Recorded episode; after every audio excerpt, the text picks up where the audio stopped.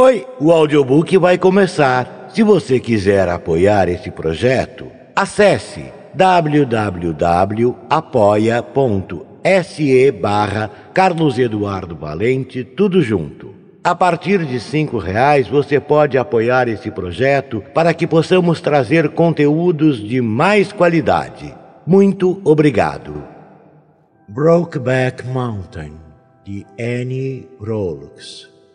Enes Delmar acorda antes das cinco. O vento balança o trailer assobiando ao redor da porta de alumínio e das persianas da janela. As camisas penduradas num parafuso vibram lentamente na brisa. Ele levanta coçando os pelos cinzentos da barriga e do pubis, vai até o forno a gás, despeja a sobra do café numa gasta caneca esmaltada e a chama a colore de azul. Ele abre a torneira e urina na pia. Veste a camisa e os jeans, as botas desgastadas, batendo os calcanhares contra o chão para encaixá-las. O vento se reparte na extremidade curva do trailer e sobre sua passagem feroz ele pode ouvir o estalar do cascalho e da areia. Não devia estar sendo nada bom estar na estrada com o trailer para cavalos. Ele tinha que ter arrumado tudo e estar fora dali naquela manhã. O rancho está à venda de novo e eles embarcaram os últimos cavalos, pagaram todo mundo no dia anterior, o dono dizendo: Dê ao pilantra da imobiliária, estou fora daqui, jogando as chaves nas mãos de Enes. Ele iria ter que ficar com a irmã casada até conseguir outro emprego, mas está imerso em prazer, pois Jack Twist estava em seu sonho. O café velho está fervendo, mas ele o retira antes de transbordar.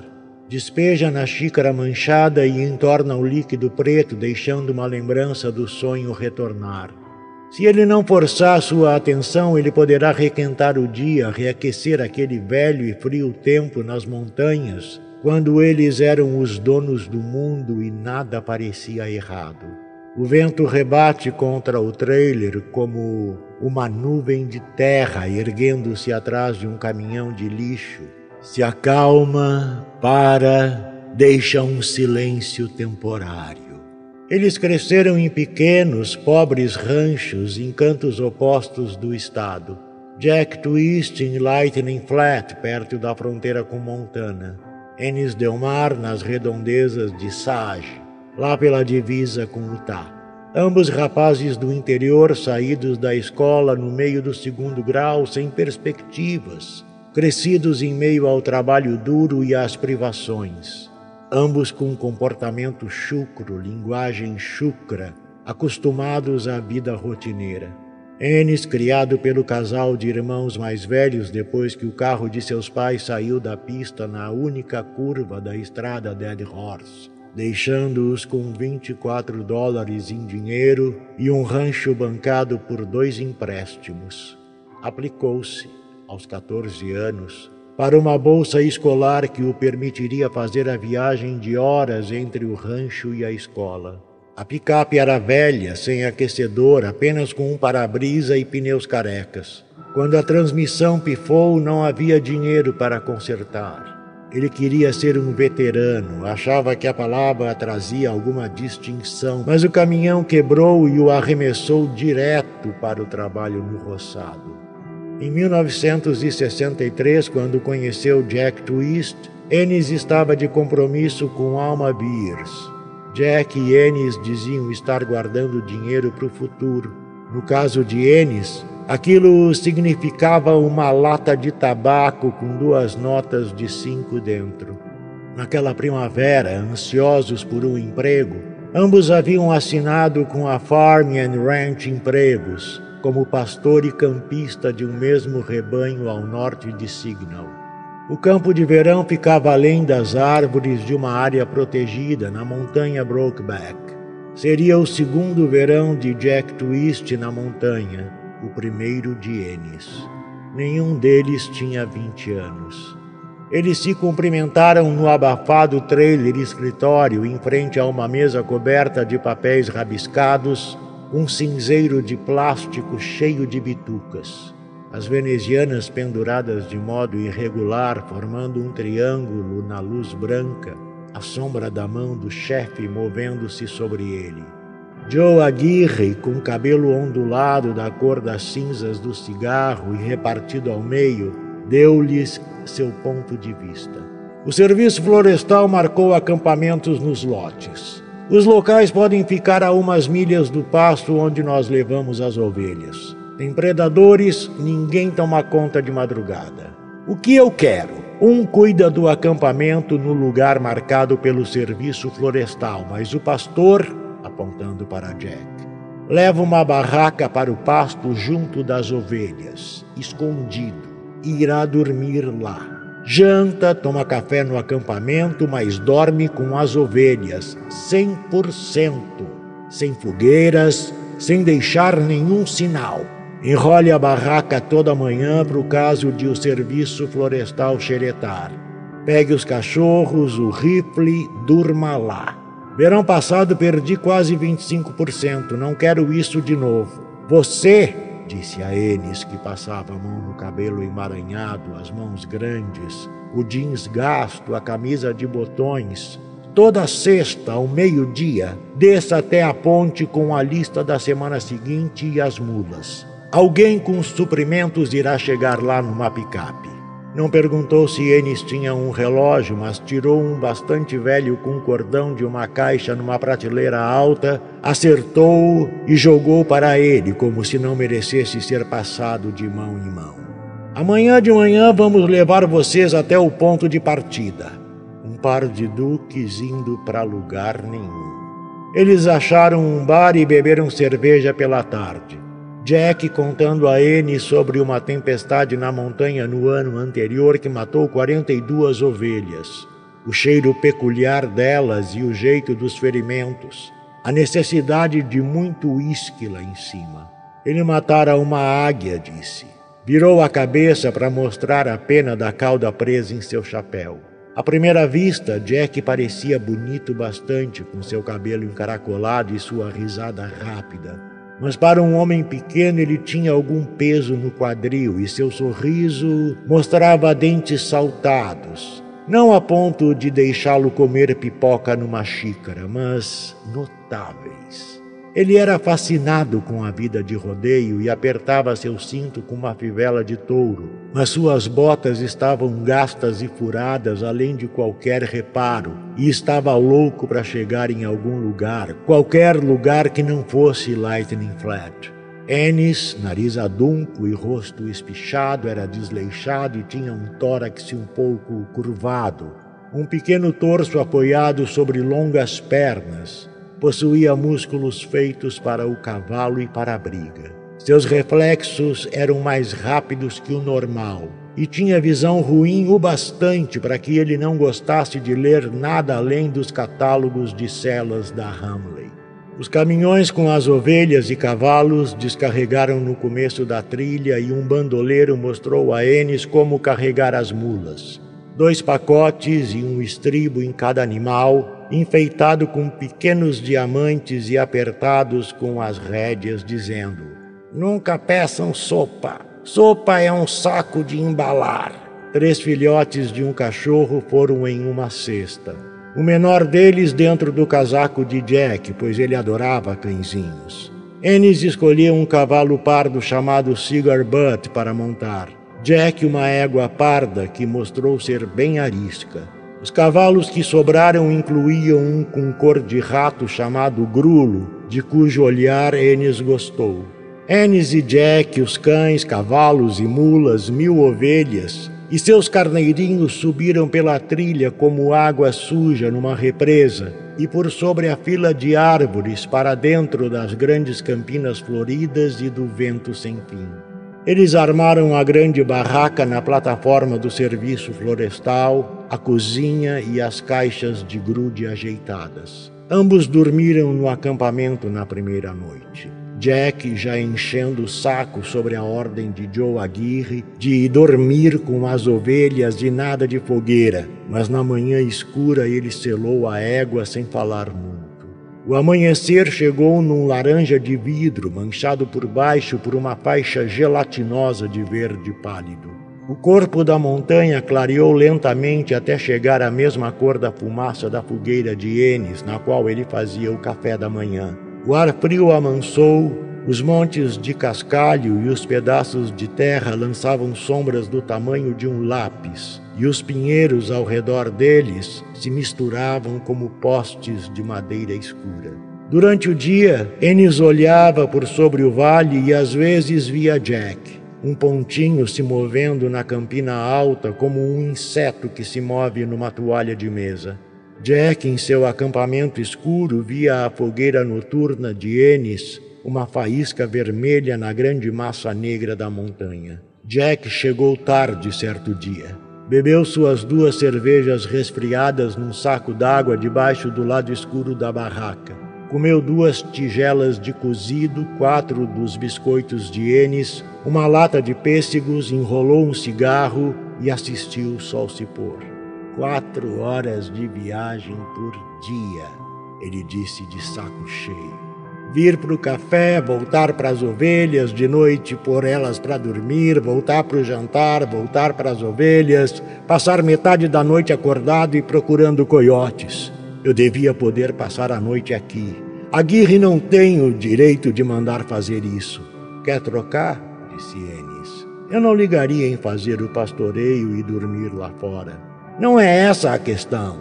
A questão é que nós dois devíamos ficar no acampamento, e aquela barraca fede a mijo de gato ou coisa pior. Não me importaria, pois te digo uma coisa: é levantar uma dúzia de vezes durante a noite para espantar os coiotes. Tudo bem em trocar, mas vou avisando: não sei cozinhar merda nenhuma, mas sou bom com um abridor de latas. Não é pior que eu, então. Claro, eu não me importo em ir. Ficaram reservados por uma hora com a proteção da luz amarela do lampião de querosene lá pelas dez, Enes pegou o cigar butt, um bom cavalo noturno, e atravessou o vale gelado até as ovelhas, levando sobra de biscoitos, um pote de geleia e uma jarra de café com ele para o dia seguinte, dizendo que economizaria uma viagem e ficaria lá até o jantar. Atirei num coiote assim que o sol nasceu, ele disse a Jack na noite seguinte, lavando o rosto com água quente, espumando o sabão e esperando que sua navalha ainda tivesse corte, enquanto Jack descascava batatas. Um filho da puta, bolas do tamanho de maçãs. Aposto que ele pegou uns carneiros. Parecia que podia comer um camelo. Quer um pouco de água quente? Tem bastante, toda sua. Bem, vou lavar tudo que alcançar, ele disse, tirando as botas e os jeans. Nada de roupa de baixo ou meias, Jack notou, deslizando o pano verde até os tornozelos. Tiveram um jantar grandioso em frente ao fogo. Uma lata de feijão cada um, batatas fritas e um quarto de uísque. Sentaram contra um tronco. A sola das botas e os botões de cobre dos jeans estavam quentes passando a garrafa enquanto o céu de lavanda perdia a cor e o ar frio aumentava. Bebiam, fumavam cigarros, levantando ocasionalmente para mijar, uma faísca da fogueira no riacho, jogavam gravetos no fogo para continuar a conversa, falando de cavalos e rodeios, acidentes e feridas antigas, o submarino Thrasher perdido dois meses antes e como deviam ter sido os minutos finais cães que cada um tivera e conhecera, o vento frio, o rancho onde Jack nascera e onde seus pais ainda estavam, a casa da família de Ennis, deixada anos antes, quando seus pais morreram, o irmão mais velho em Signal e a irmã casada em Casper. Jack disse que seu pai fora um peão de rodeio conhecido no seu tempo, mas mantinha seus segredos para si Nunca dera nenhum conselho para Jack, nunca assistira Jack montar, mas o colocara na cela quando era criança. Ennis disse que o tipo de cavalgada que o interessava era aquela que durava mais de oito segundos e tinha algum propósito. Dinheiro é um bom propósito, disse Jack, e Ennis teve que concordar. Eles respeitavam a opinião um do outro, cada um feliz em ter um companheiro quando não se esperava nenhum. Enes, cavalgando contra o vento ao voltar para as ovelhas na luz bêbada e traiçoeira, pensou que nunca se sentira melhor, como se pudesse tirar o branco da lua. O verão continuou e eles levaram as ovelhas para o novo pasto. Trocaram de acampamento. A distância entre este e as ovelhas era maior e a cavalgada noturna mais longa. Enes ia devagar, dormindo de olhos abertos, mas as horas que ele ficava longe das ovelhas se esticavam mais e mais. Jack soprou um acorde gritante de sua gaita, abafado pelos barulhos da égua. E Enes tinha uma voz boa e grave. Algumas noites eles tentavam arranhar algumas músicas. Enes sabia as palavras malandras de Strawberry Rowan. Jack tentou uma música de Carl Perkins, urrando What I Say, Ei, Ei, mas deu preferência a uma canção triste, Water Walking Jesus, ensinada por sua mãe, que acreditava no Pentecostes, e cantou sóbria e lentamente, atiçando o ganir dos coiotes na distância. Muito tarde para voltar para as ovelhas. Disse Enes bêbado e de quatro, numa hora fria em que a lua indicava que passavam das duas. As pedras da campina brilhavam em verde e branco, e um vento seco assobiava, abaixando o fogo e penetrando no meio da grama amarelada. Tem outro cobertor, vou deitar aqui fora e tirar um cochilo. Vou para lá assim que clarear.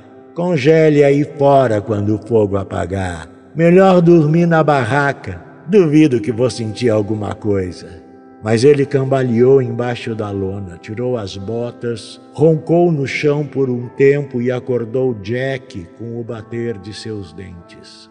Jesus Cristo, pare de teimosia e vem até aqui. O saco de dormir é bem grande, disse Jack numa voz irritante e sonolenta. Era bem grande, bem quente, e em pouco tempo eles aprofundaram a intimidade consideravelmente. N já percorrera todas as estradas consertando cercas ou gastando dinheiro e não queria mais nada quando Jack pegou sua mão esquerda e levou-a até seu pênis ereto. Enes puxou a mão como se tivesse tocado em fogo. Ajoelhou-se, abriu o cinto, abaixou as calças, deixou Jack de quatro e, com a ajuda de um pouco de cuspe, penetrou Nada que ele já tinha feito, mas que não precisava de nenhum manual de instruções. Eles continuaram em silêncio, exceto por algumas inspirações profundas e pelo engasgo de Jack. Falta pouco. Acabaram e dormiram. Ennis acordou na manhã vermelha com as calças em torno dos joelhos, uma dor de cabeça homérica e Jack de costas para ele. Sem dizer nada, ambos sabiam que seria aquilo pelo resto do verão, as ovelhas que se danassem. E assim foi, eles nunca falavam sobre o sexo, deixavam-no acontecer, primeiro apenas na barraca, à noite, depois em plena luz do dia, com o sol quente a pino, e à noite, na luz do fogo, de modo rápido e desajeitado, rindo e murmurando, sem falta de sons, mas sem dizer uma palavra, a não ser uma vez que Enes disse: Não sou bicha. E Jack respondeu com um: Nem eu. Isso é só uma vez ou outra. É problema nosso e de mais ninguém. Eram apenas os dois na montanha flutuando no ar eufórico e amargo, atentos como águias enquanto observavam as luzes dos veículos na planície lá embaixo desligados de todas as coisas comuns e longe dos cães pastores que uivavam durante a noite. Eles acreditavam estar invisíveis, sem saber que Joe Aguirre os havia observado com seus binóculos 10 por 24 por 10 minutos diários, esperando até que abotoassem seus jeans, esperando até que Enes voltasse para as ovelhas antes de levar a mensagem enviada pela família de Jack, dizendo que o tio Harold estava com pneumonia no hospital e tinha poucas chances. Mas ele se salvou e Aguirre subiu a montanha para avisar, com seu olhar fixo e pesado em Jack, sem ao menos desmontar de seu cavalo. Em agosto, Enes passou uma noite toda com Jack no acampamento e houve uma tempestade que fez o rebanho ir para o oeste e se misturar com as ovelhas do outro lote. Foram cinco dias miseráveis.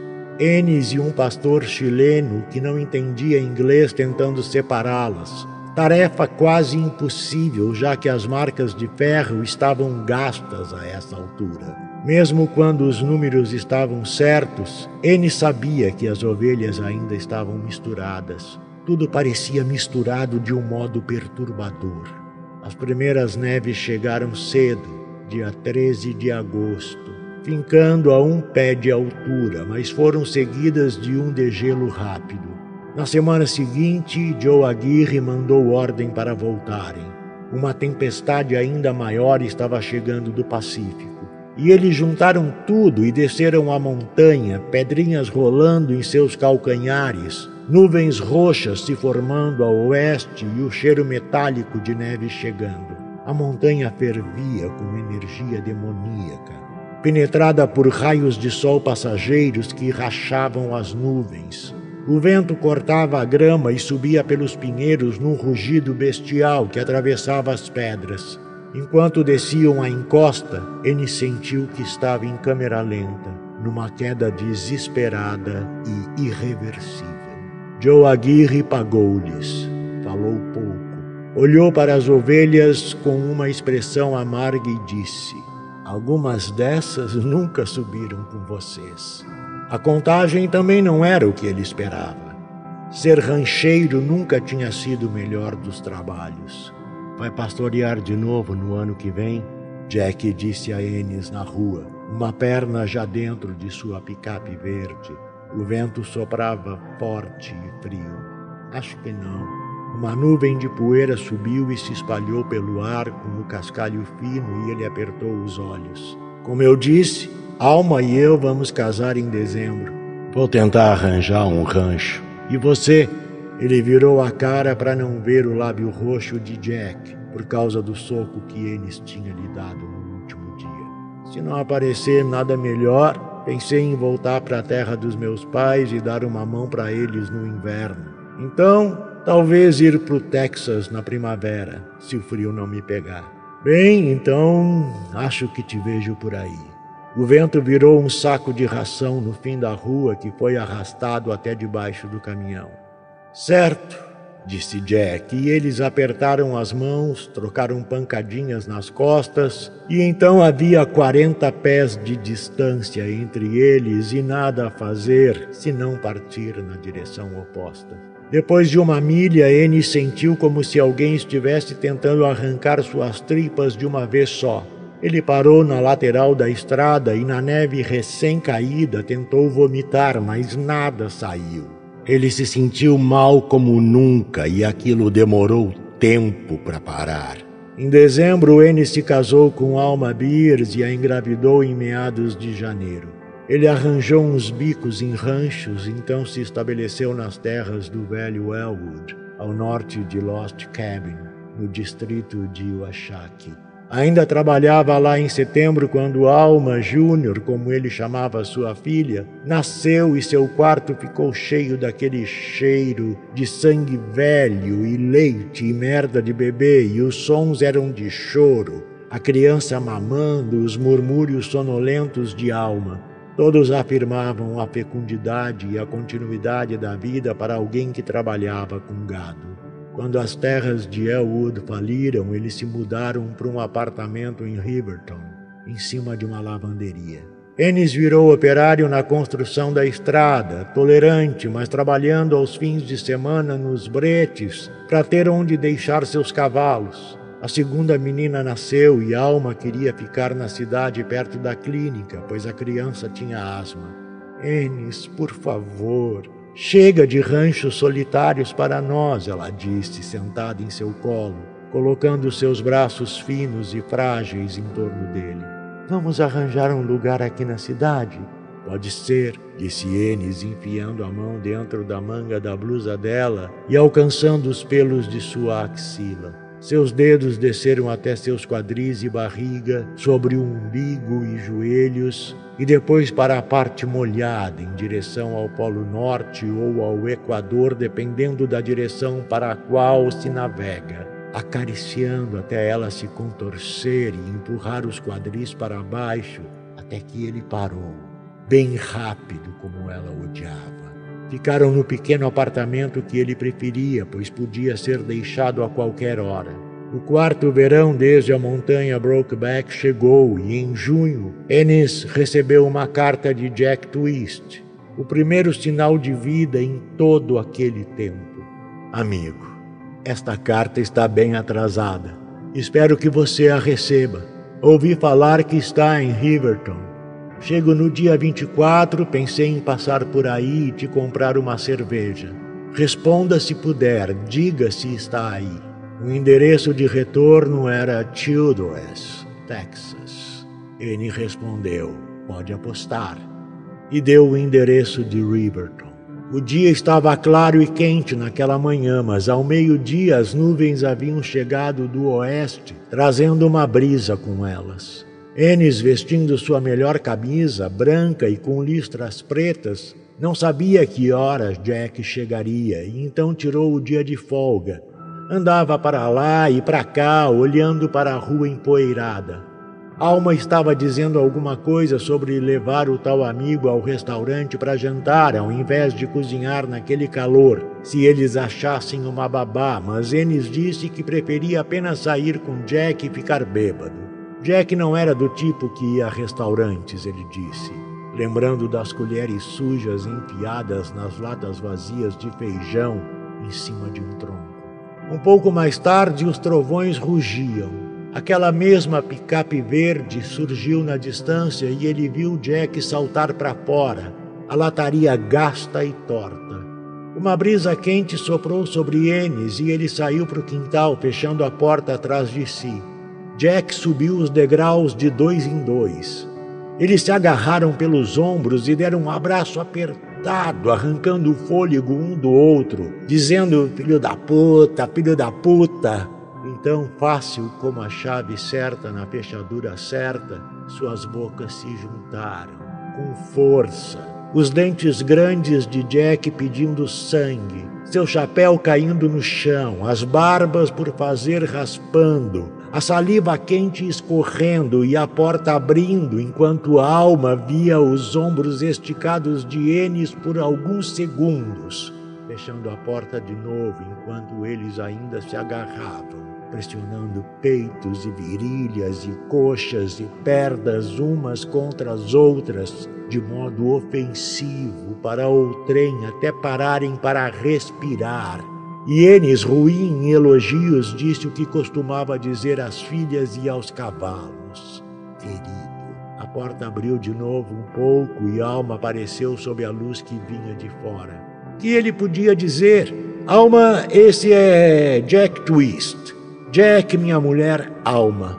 Ele arfava. Ele podia sentir o cheiro de Jack, o odor intensamente familiar de cigarros, suor e uma doçura difícil de perceber como a grama e com ela o frio passageiro da montanha. Alma, disse ele, Jack e eu não nos vemos há quatro anos, como se esta fosse uma razão.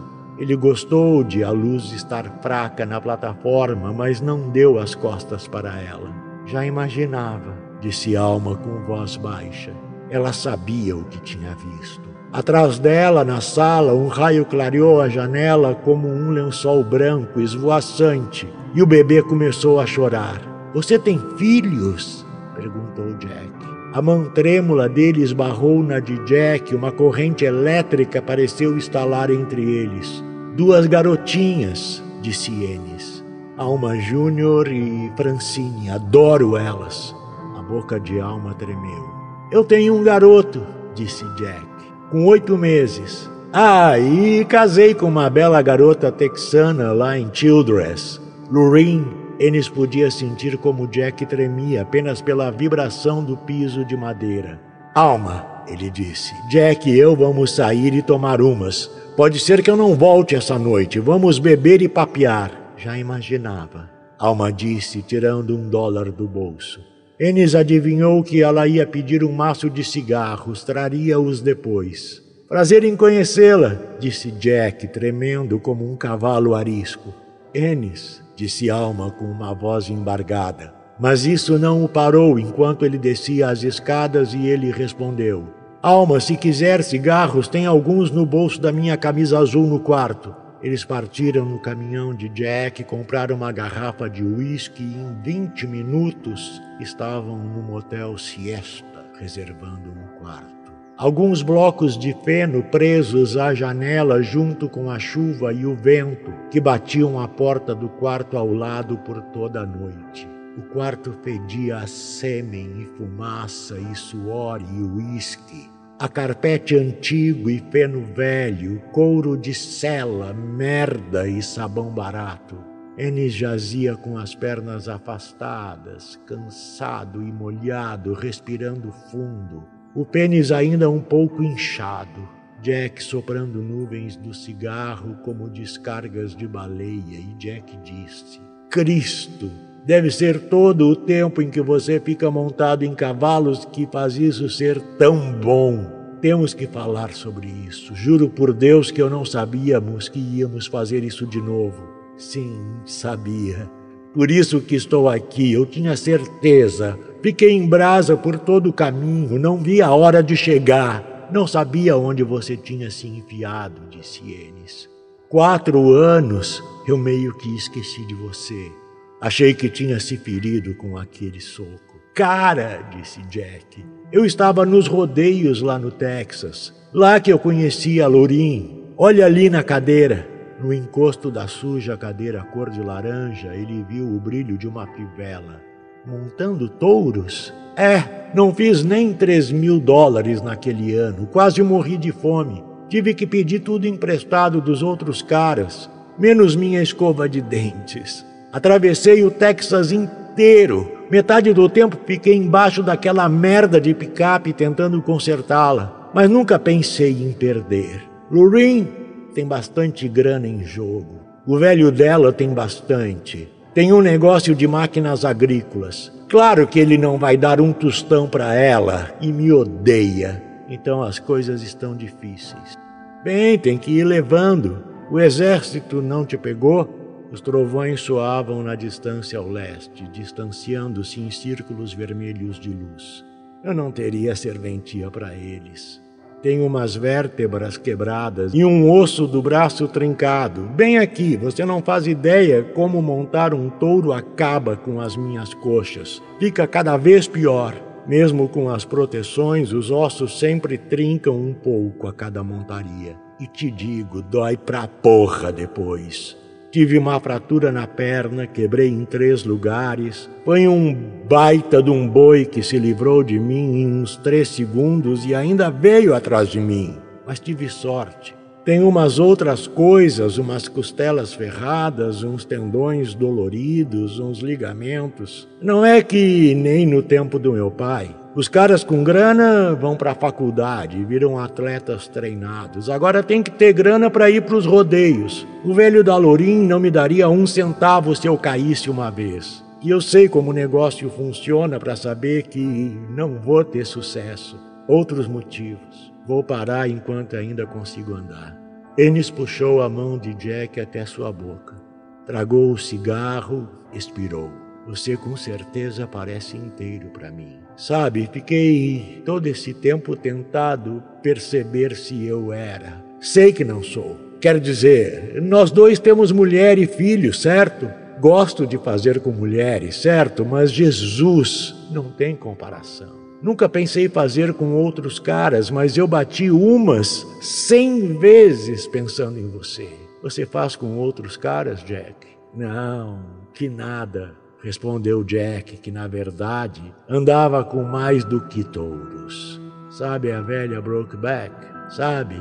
A velha Brokeback faz a gente se conhecer e claro que ainda não acabou. Temos que pensar em que porra vamos fazer agora. Naquele verão, disse Enes, Quando a gente se separou depois de receber a grana, eu tive uma dor no intestino tão forte que parei e tentei vomitar. Pensei que tinha comido alguma coisa estragada naquele lugar em Dubois.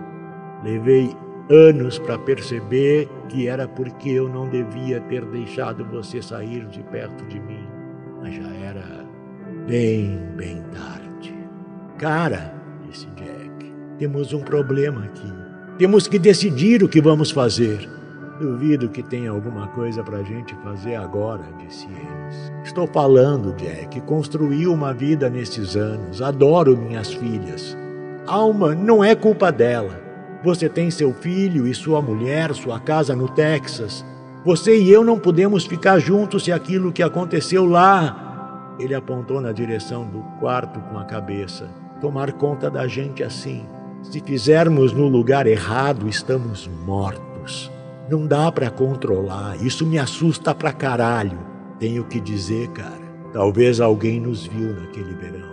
Eu voltei lá em junho pensando em fazer o trabalho de novo. Não fiz, fui pro Texas.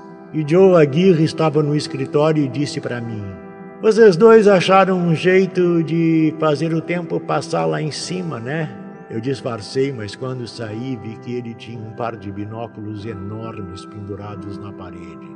O ex-chefe se recostou na cadeira e esta rangeu.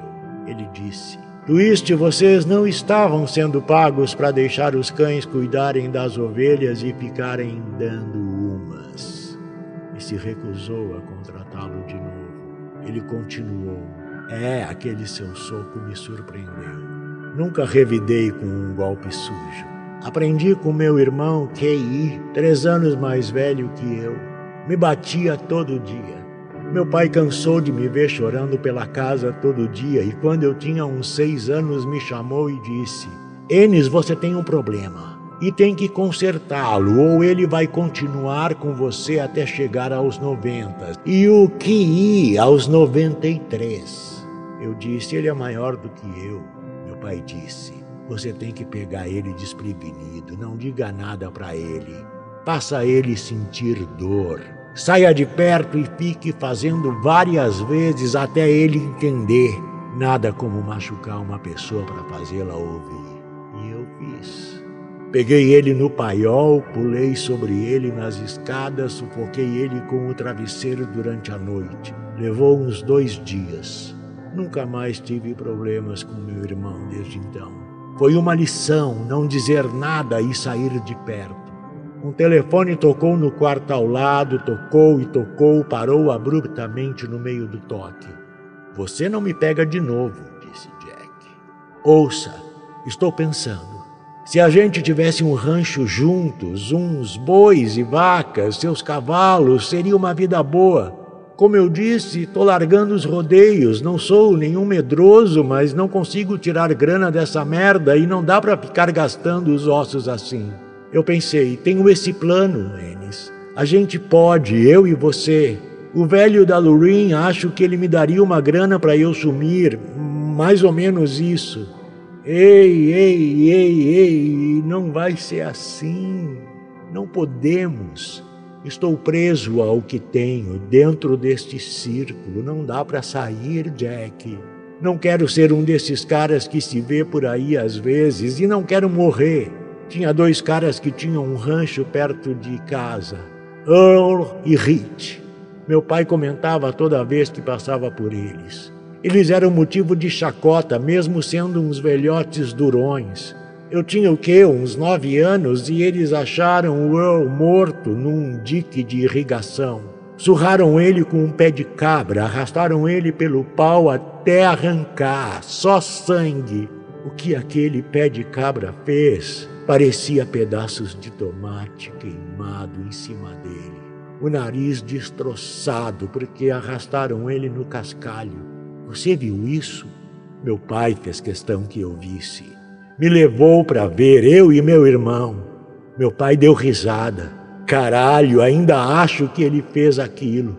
Se ele estivesse vivo e com a cabeça na porta, ele ia correndo pegar o pé de cabra. Dois caras vivendo juntos? Não. A gente pode, no máximo, se encontrar de vez em quando em algum lugar bem no fim do mundo. Quanto é de vez em quando? perguntou Jack. De vez em quando, a cada quatro anos? Não, disse Ennis, evitando perguntar de quem era a culpa. Odeio pensar que você vai embora amanhã cedo e eu vou voltar para o trabalho. Mas se não tem um jeito, deve se aguentar, ele disse. Merda, eu tenho olhado para as pessoas na rua. Isso acontece com os outros? Que diabo elas fazem? Não acontece no Wyoming. E se acontece, eu não sei o que eles fazem. Talvez vão para Denver, disse Jack, se sentando, virando-se de costas para ele. Estou pouco me ferrando. Porra, Enes, tire uns dias de folga, agora! Tire a gente daqui, jogue suas coisas na traseira do caminhão e vamos para as montanhas. Uns dias. Ligue para a alma e diga que está indo. Vamos lá, Enes. Você tirou o meu avião do céu. Me deu um motivo para ficar. Isso não é uma coisa qualquer entre a gente. O suar vazio no quarto ao lado recomeçou. E como se fosse atender, Enes pegou o telefone no criado mudo e ligou para o seu próprio número. Uma lenta corrosão começou entre Enes e Alma. Nenhum problema sério, só umas coisas corriqueiras.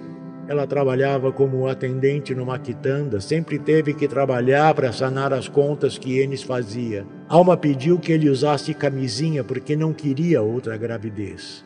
Ele negou, disse que adoraria deixá-la em paz se ela não quisesse mais filhos dele. Respirando fundo, ela disse: Eu até teria se você ajudasse. E além disso, afinal, o que você gosta de fazer não faz muitos filhos. O ressentimento dela aumentava pouco a pouco, de ano a ano. O abraço que ela vira, as viagens de pescaria uma ou duas vezes por ano com Jack Twist e nunca tirava férias com ela e as garotas. A inclinação por sair e se divertir, o comodismo de ser mal pago pelo serviço desgastante nos ranchos, sua propensão a dormir assim que deitava na cama, seu fracasso ao procurar por um emprego permanente e decente na cidade ou na companhia de energia deixaram-na pensativa, e quando Alma Júnior fez nove e Francine sete, ela pensou: o que estou fazendo ainda com ele? Se divorciou de Ennis e casou com o quitandeiro de Riverton. Ennis voltou a trabalhar nos ranchos, era contratado aqui e ali, nunca ganhando muito, mas gostando de trabalhar com gado de novo. Livre para desistir, pedir demissão se quisesse, ir para as montanhas às vezes. Ele não tinha nenhum sentimento real, só uma vaga sensação de fracasso, e mostrou que estava tudo bem aceitando ir ao jantar de ação de graças na casa de Alma, seu quitandeiro e as crianças, sentando entre as garotas e falando para elas sobre cavalos, contando piadas, tentando não ser um pai tristonho. Depois da torta, Alma levou-o à cozinha, raspou os pratos e disse que se preocupava com ele e que ele devia se casar de novo. Ele notou que ela estava grávida, uns quatro, cinco meses, ele deduziu. Uma vez basta, ele disse, curvando-se sobre o balcão, sentindo-se grande demais para o cômodo. Você ainda vai pescar com aquele tal Jack Twist? Às vezes. Ela raspava com tanta força que parecia que ia arrancar a estampa do prato. Sabe? Ela disse, e pelo tom de voz ele percebeu que alguma coisa estava vindo. Eu me perguntava como você nunca trouxe nenhuma truta para casa. Você sempre dizia que pegava várias. Então, uma vez eu peguei sua cesta, na noite antes de você ir numa das suas viagens. A etiqueta com o preço ainda estava nela depois de cinco anos. E coloquei um bilhete na alça. Dizia: Oi, Enes, traga umas trutas, com amor, alma. E quando você voltou, disse que tinha pego uns lambaris e comido, lembra? Eu olhei na cesta quando pude e vi que meu bilhete ainda estava lá e que a cesta não tinha encostado na água como se a palavra água tivesse invocado a mesma, Alma abriu a torneira e a água ensopou os pratos. Isso não significa nada. Não minta, não tente me enganar, Enes. Eu sei o que quer dizer. Jack Twist, um safado, você e ele ela havia passado dos limites. Ele agarrou-lhe o pulso. Lágrimas rolaram, um prato trincou. Cale a boca, ele disse. Cuide de sua vida, você não sabe de nada. Vou gritar pro Bill. Vamos! Pode gritar, anda! Vou fazer ele comer terra e você também. Ele apertou de novo e o pulso dela ficou vermelho. Pôs o chapéu e saiu batendo a porta. Foi ao bar Black and Blue Eagle naquela noite, ficou bêbado, brigou e saiu. Não viu as filhas por um bom tempo, imaginando se elas o respeitariam quando ficassem velhas o bastante para sair da casa de alma. Eles não eram mais jovens, afinal. Jack emagreceu nos ombros e nas coxas. Ennis continuou fino como um varal, andava por aí com botas velhas, jeans e camisa, em verões e invernos, mas um casaco de lona no inverno. Alguns sinais de expressão surgiram nas pálpebras e deram-lhe um ar cansado, o nariz quebrado ficou adunco. Ano a ano eles faziam seus percursos pelas campinas altas e pelos diques nas montanhas, cavalgando por Big Horns, Medicine Bowls, sul das Galatins, Absarocas, Granites, Owl Creeks, as terras de Bridgerton, as terras geladas e as Shirleys, Paris's e as Rattlesnakes, Salt River Range, dentro dos Wind Rivers mais de uma vez, as Sierra Madres, Gros Ventres, as Washaques, Laramis, mas sem nunca retornar a Brokeback. Lá no Texas, o sogro de Jack morreu e Lurin, que herdou os negócios da fazenda, provou ser boa para lidar com eles. Jack recebeu um vago título gerencial viajando para fazer estoques e eventos com máquinas de agricultura. Agora ele tinha algum dinheiro e achava meios de gastá-los nas viagens. Um leve sotaque texano dava sabor às suas frases. Cal virava Kial e wife virava waf. Ele tinha realinhado os dentes e feito obturações. Disse que não tinha doído e, para completar, deixou crescer um vasto bigode. Em maio de 1983, eles passaram uns dias frios numa série de lagos gelados e sem nome, até chegarem ao dique do rio Heilstru. Lá em cima, o dia estava bom, mas a trilha sumiu e as margens estavam escorregadias. Foram embora e passaram por um vale, os cavalos pisando em galhos secos e duros. Jack, a mesma pena de águia no chapéu velho, levantava a cabeça no meio-dia para respirar o ar com perfume de madeira e resina folhas secas de pinheiro e rochas quentes, bagas amargas espremidas sobre as ferraduras dos cavalos. Enes, atento ao tempo, viu as nuvens quentes a oeste que se aproximavam, mas o azul era tão profundo, disse Jack, que dava para se perder nele. Lá pelas três atravessaram uma passagem para uma encosta a sudeste, sobre a qual o sol forte da primavera conseguia chegar. Voltaram à trilha que agora estava limpa de neve. Eles ouviam o murmúrio do rio que abafava o som de um trem à distância. Depois de uns vinte minutos, foram surpreendidos por um urso preto que revirava um tronco à procura de insetos e o cavalo de Jack relinchou e empinou, Jack dizendo: Oa, oa! E eles cambaleando e bufando, mas ainda parado. Jack alcançou o rifle, mas não era preciso. O urso, assustado, galopou para dentro das árvores de modo desajeitado, como se estivesse prestes a desabar. O rio com cor de chá corria rápido conforme a neve derretia, espuma se formando em cada rocha alta nas poças e quedas. Os chorões com seus galhos ocre balançavam pesadamente. As flores cheias de pólen pareciam impressões digitais amarelas. Os cavalos pararam para beber e Jack desmontou, juntou um pouco da água gelada nas mãos, gotas cristalinas caindo de seus dedos, boca e queixo brilhando molhados. Vai ficar doente fazendo isso, disse Enes. E depois, lugar bonito, olhando para a encosta sobre o rio, dois ou três restos de cinzas de velhos acampamentos de caçadores. Uma campina inclinada subia lá em cima, protegida por uma linha de troncos. Havia bastante madeira seca.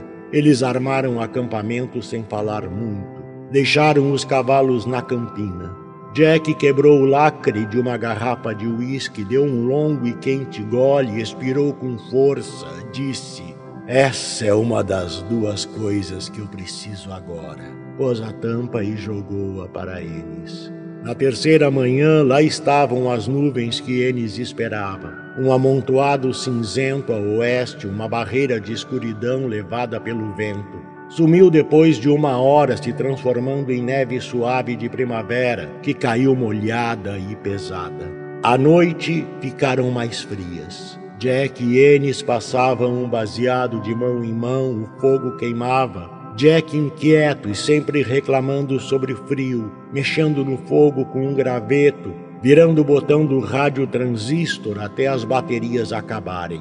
Ennis disse que tinha dado uns beijos numa garota que trabalhava a meio período no bar Wolf Ears, em Signal, perto de onde ele trabalhava com gado, nas terras de Stuttermeyer mas não estava dando certo e ela tinha uns problemas dos quais ele queria distância. Jack disse que estava rolando alguma coisa entre ele e a mulher de um rancheiro lá para as bandas de Childress. E pelos últimos meses, ele andava receoso por medo de tomar um tiro de Lurim ou do marido dela.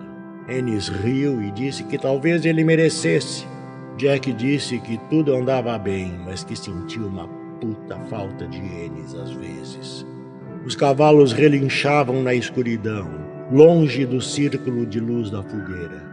Ennis pôs o braço em torno de Jack, puxou-o para perto, disse que via suas garotas uma vez por mês. Alma Júnior tinha 17 anos e era tão alta quanto ele. Francine era elétrica. Jack deslizou a mão fria entre as pernas de Ennis. Disse que se preocupava com seu garoto, que era sem dúvida disléxico ou alguma coisa do tipo. Não conseguia fazer nada, 15 anos e mal conseguia ler. Ele percebia, mas Lorraine não admitia. E fingia que estava tudo bem, se recusava a procurar ajuda. Ele não sabia resposta nenhuma. Lorraine tinha a grana e dava as ordens. Eu queria ter um filho homem, disse Ennis abrindo os botões, mas só tive garotinhas. Eu não queria nenhum, disse Jack. Mas dane-se, tudo foi do jeito que eu queria. Nada nunca veio até mim do jeito certo. Sem se levantar, ele jogou lenha na fogueira. As faíscas subiram com suas verdades e mentiras. Algumas cinzas pousaram em suas mãos e em seus rostos, não pela primeira vez, e eles rolaram na terra. Uma coisa nunca mudou a brilhante energia dos encontros não frequentes era escurecida pelo sentimento de tempo passando. Nunca havia tempo o bastante, nunca. Um ou dois dias depois, no estacionamento, os cavalos voltaram para o trailer. Ennis estava pronto para voltar para Signal. Jack ia para Lightning Flat ver seu velho. Ennis se curvou sobre a janela de Jack Disse aquilo que havia segurado a semana toda, que provavelmente não se veriam de novo até novembro, depois de um carregamento de gado e antes de chegar o inverno. Novembro. Que diabo houve com agosto? Olha aqui, nós combinamos agosto, nove, dez dias. Cristo, Enes, por que não disse isso antes? Você teve uma semana inteira para dizer. E por que sempre nessa porra de frio? Devíamos fazer algo, ir para o sul, devíamos ir para o México um dia. México. Jack, você me conhece. Tudo que já viajei foi comandar em círculos. Vou ter que cuidar da máquina de embalar feno em agosto. Esse é o problema com agosto. Vai com calma, Jack. Nós podemos caçar em novembro, pegar um bom alce. A gente tenta alugar a cabana de Dom de novo. Foi bom lá naquele ano. Sabe, cara, isso é uma porra de uma situação insatisfatória. Antes era bem mais fácil. Agora é como se encontrar com o Papa. Jack, eu tenho um emprego. Naqueles dias eu saía do serviço sem me importar. Você tem uma mulher com grana, um bom trabalho. Se esqueceu de como é estar liso o tempo todo? Já ouviu falar em pensão? Tô pagando há anos e ainda falta mais. Vou te dizer, não posso perder esse emprego e não posso tirar folga. Foi duro conseguir essa. Alguns bezerros ainda estão nascendo. Não dá para sair, não dá. Stoutmaier é um canalha e encheu o saco quando pedi a semana de folga. Não culpo ele. Ele talvez não tenha pregado o olho desde que saí. Tenho que compensar em agosto. Tem alguma ideia melhor? Eu tinha. O tom era amargo e incisivo. Enes não disse nada. Ergueu-se, esfregou a testa. Um cavalo empinou dentro do trailer. Ele andou até o caminhão, pôs a mão sobre a lataria, disse algo que apenas os cavalos ouviram, virou e voltou andando rápido. Você foi para o México, Jack? O México era o lugar. Ele ouvira. Ele começava a passar dos limites estava saltando a cerca. Estive sim, qual o problema, porra? Esperou por aquilo por todos aqueles anos e chegou do nada, de surpresa. Tenho que te dizer isso uma vez, Jack, não tô brincando. O que eu não sei, disse Ennis. Todas as coisas que eu não sei poderiam terminar com você morto se eu as descobrisse. Ah, é? disse Jack. E só vou lhe dizer uma vez. A gente podia ter tido uma vida boa juntos, uma puta vida boa. Mas você não quis, Ennis. Então tudo o que nos resta é a montanha Brokeback tudo ficou lá. É tudo o que temos, cara. Tudo. Espero que perceba isso se descobrir o resto. Conte as poucas vezes que estivemos juntos em 20 anos. Veja a coleira curta em que você me mantém. E aí pergunta sobre o México e diz que me mataria por precisar de mim e não me ter sempre à sua disposição. Você não tem ideia de como isso é. Eu não sou você. Não dá para ficar com uma ou duas fodas nas montanhas a cada ano. Você é muito para mim, N, seu filho de uma vadia. Queria saber como te esquecer. Como vastas nuvens de vapor de balneários de inverno, todos aqueles anos de coisas não ditas e agora impossíveis de se dizer, admissões, declarações, vergonhas, culpas, medos, subiram ao redor deles. Enes parecia que tinha levado um tiro no coração, o rosto cinza e profundo se contorcendo, olhos apertados, punhos fechados, pernas tremendo, caiu no chão de joelhos. Jesus, disse Jack. Enes! Mas antes que ele pudesse sair do caminhão, tentando descobrir se era algum ataque cardíaco ou uma sobrecarga de raiva incendiária, Enes pôs-se de pé e, de algum modo, como um cabide entortado para abrir uma tranca e levado à forma inicial novamente, eles levaram as coisas até o jeito que estavam antes, pois não havia nada de novo. Nada terminado, nada começado, nada resolvido. Que Jack lembrava com saudade, apesar de não conseguir evitar ou entender, foi aquela vez num verão distante em Brokeback em que Anne se aproximou por trás dele e puxou para perto, o abraço silencioso satisfazendo algum prazer não carnal compartilhado pelos dois. Ficaram daquele jeito por um bom tempo em frente ao fogo, que aumentava, formando grandes jatos de luz, à sombra de seus corpos, uma única coluna sobre a pedra. Os minutos passavam marcados pelo relógio redondo no bolso de Enes, pelo crepitar do fogo torrando pedaços de carvão. As estrelas piscavam através das camadas de calor sobre a fogueira. A respiração de Enes lenta e quieta, ele murmurava, balançava lentamente na luz das faíscas, e Jack sentia suas batidas fortes do coração.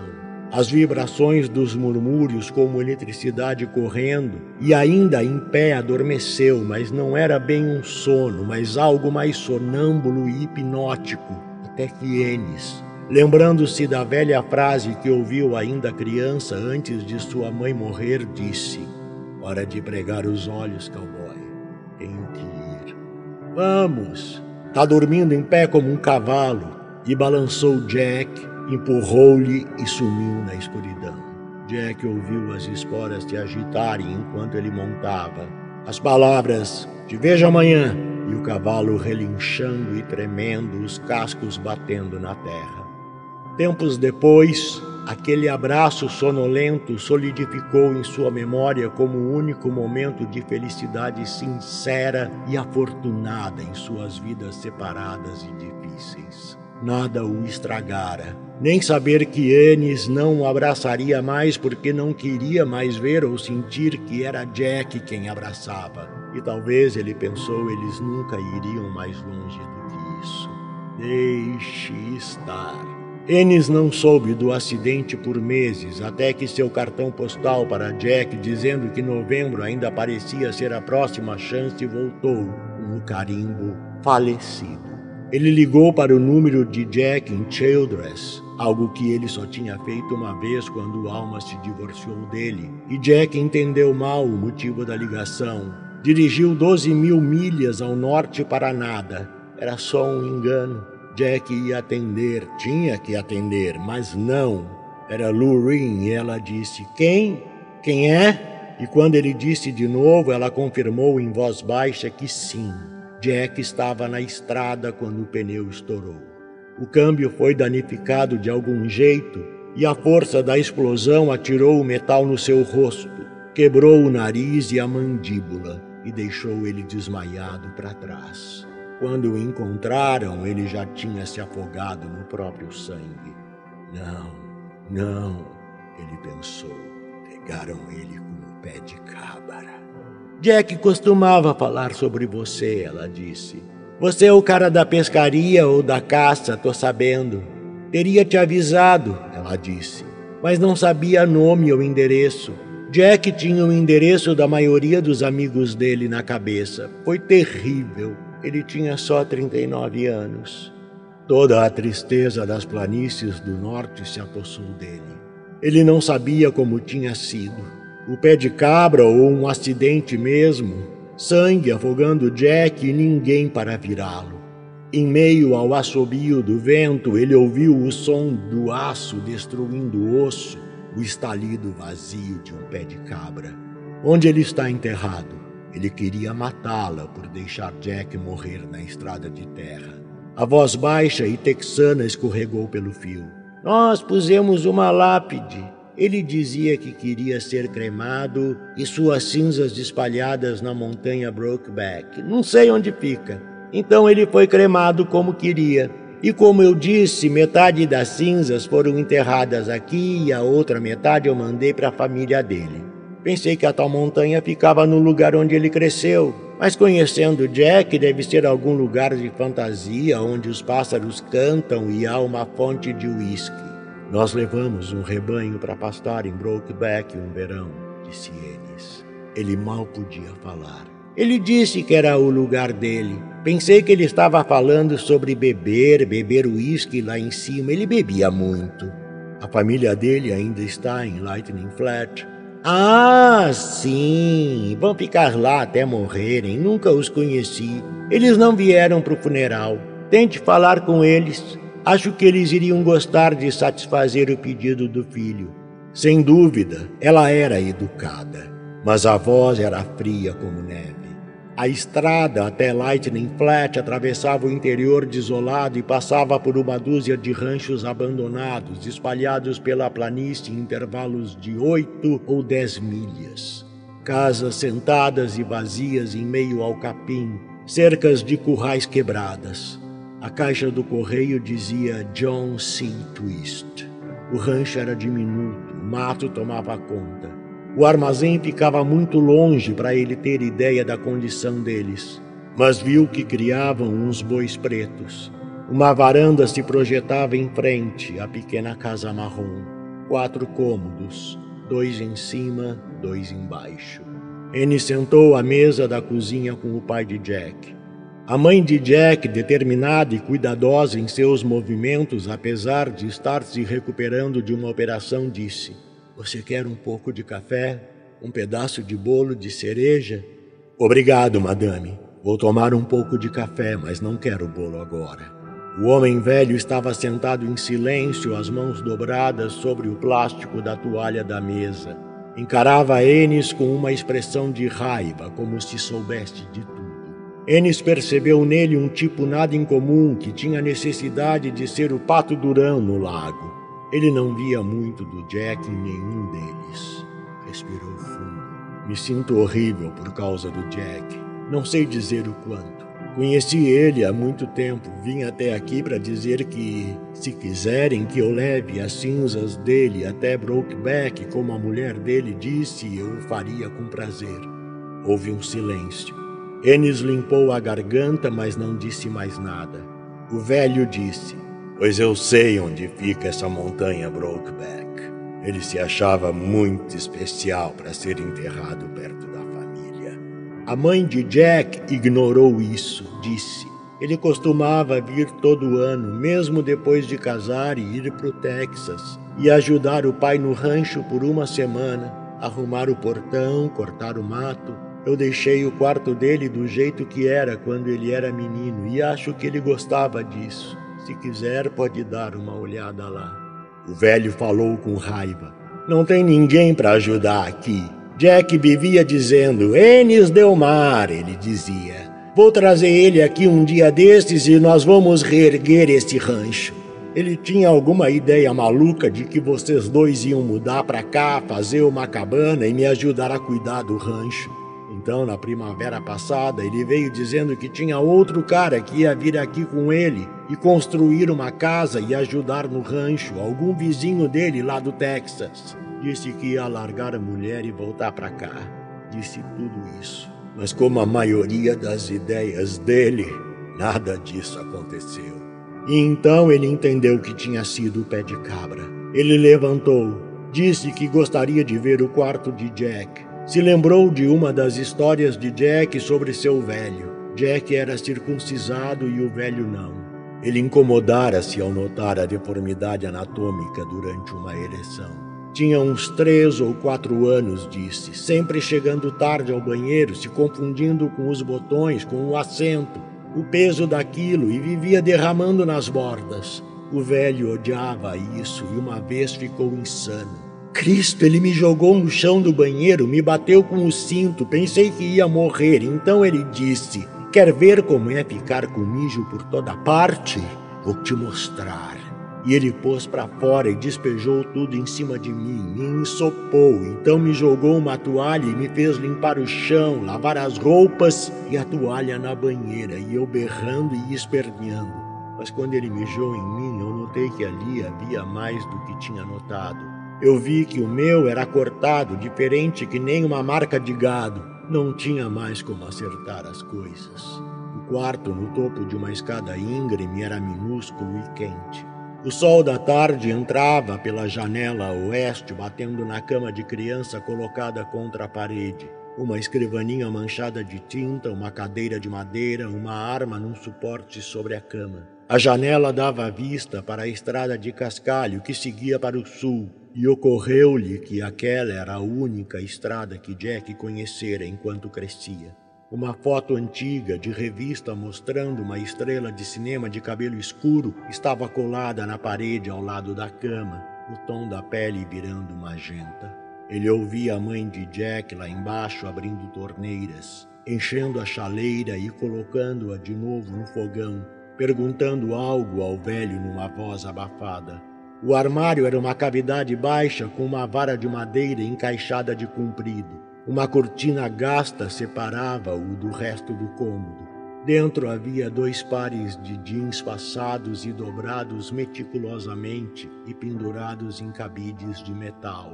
No chão, um par de botas velhas que ele pensou já ter visto. No lado norte do armário, um espaço na parede formava um pequeno esconderijo e ali, pendurada em um prego, havia uma camisa. Ele levantou-a do prego a velha camisa de Jack dos dias de Brokeback.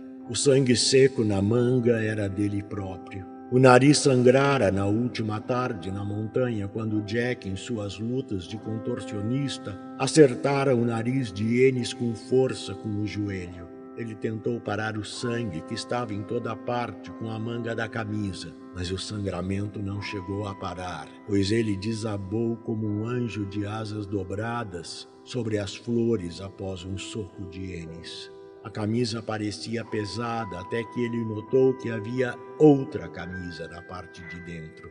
As mangas cuidadosamente arrumadas, uma dentro da outra. Era a camisa dele mesmo, que ele julgava perdida há tempos em alguma lavanderia. A camisa suja dele, o bolso rasgado, botões faltando, roubada por Jack e escondida dentro da camisa dele. O par como duas peles, uma dentro da outra, dois em um. Ele apertou o rosto contra o tecido e respirou lentamente pela boca e nariz esperando sentir um mínimo do ar da montanha e do cheiro doce e salgado de Jack, mas não havia cheiro nenhum, apenas a memória do mesmo. O poder da montanha Brokeback mostrando que não havia mais nada a não ser o que ele tinha nas mãos. No fim, o pato durão recusou que Enes levasse as cinzas. Vou te dizer, nós temos nosso jazigo e ele vai para lá. A mãe de Jack, perto da mesa, descascava maçãs com um instrumento afiado e serrilhado. Volte mais vezes, ela disse. Descendo a estrada esburacada, Enes passou pelo cemitério local, cercado com arame farpado. Um pequeno quadrado cercado na colina, algumas tumbas brilhando com flores de plástico. E não quis saber se era ali que Jack ficaria enterrado na planície tristonha. Algumas semanas depois, no sábado, ele jogou os tapetes sujos na caçamba da picape e levou-os para o lava-rápido Quick Shop para lavarem com um jato de alta pressão. Quando os tapetes limpos e molhados voltaram para a traseira, ele entrou na lojinha de presentes Higgins e se dirigiu até os cartões postais. Enes, o que está procurando nos cartões? disse Linda Higgins, jogando um filtro de café ensopado na lata de lixo. Uma foto da montanha Brokeback. No distrito de Fremont? Não, ao norte daqui. Não pedi desses. Vou pegar a lista de pedidos. Se eles tiverem, te consigo um cem. Preciso pedir mais cartões mesmo? Um basta, disse eles. Quando chegou, trinta centavos, ele o pregou em seu trailer, uma taxinha de latão em cada ponta. Embaixo pôs um prego e nele pendurou o cabide e as duas velhas camisas sobre ele. Deu um passo para trás e olhou para a composição em meio às lágrimas. Jack, eu juro. Ele disse, embora Jack nunca tivesse lhe pedido para jurar nada, e ele não era do tipo que jurava. Naqueles dias, Jack começou a aparecer nos sonhos dele. Jack do jeito que era quando se conheceram, cabelos encaracolados, sorridente, dentes saltados, falando sobre se virar na vida e tomar suas próprias rédeas, mas a lata de feijão com as colheres sujas sobre o tronco também estava lá, com traços desenhados e cores berrantes que davam aos sonhos aquele tipo de obscenidade cômica. A colher era do tipo que poderia se usar como pé de cabra, e ele acordava às vezes triste, às vezes com aquele sentimento de alegria e libertação. O travesseiro às vezes molhado, às vezes os lençóis. Havia algum espaço vazio entre o que ele conhecia e aquilo em que tentava acreditar. Mas nada podia ser feito, pois se não tem jeito, deve se aguentar. Sobre o narrador, Carlos Eduardo Valente, contato carlão50 arroba gmail.com